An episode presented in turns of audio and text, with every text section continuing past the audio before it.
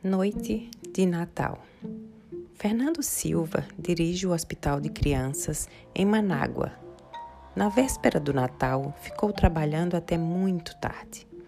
Os foguetes espocavam e os fogos de artifício começavam a iluminar o céu quando Fernando decidiu ir embora. Em casa, esperavam por ele para festejar.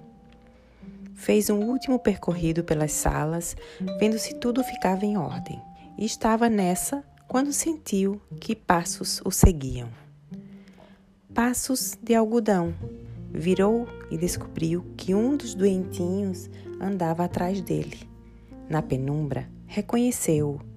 Era um menino que estava sozinho.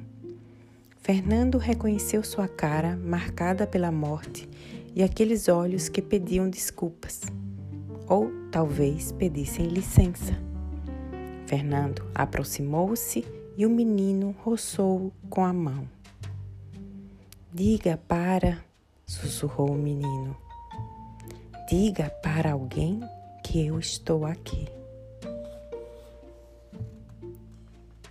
Texto do livro dos Abraços de Eduardo Galeano. Essa foi minha leitura de hoje.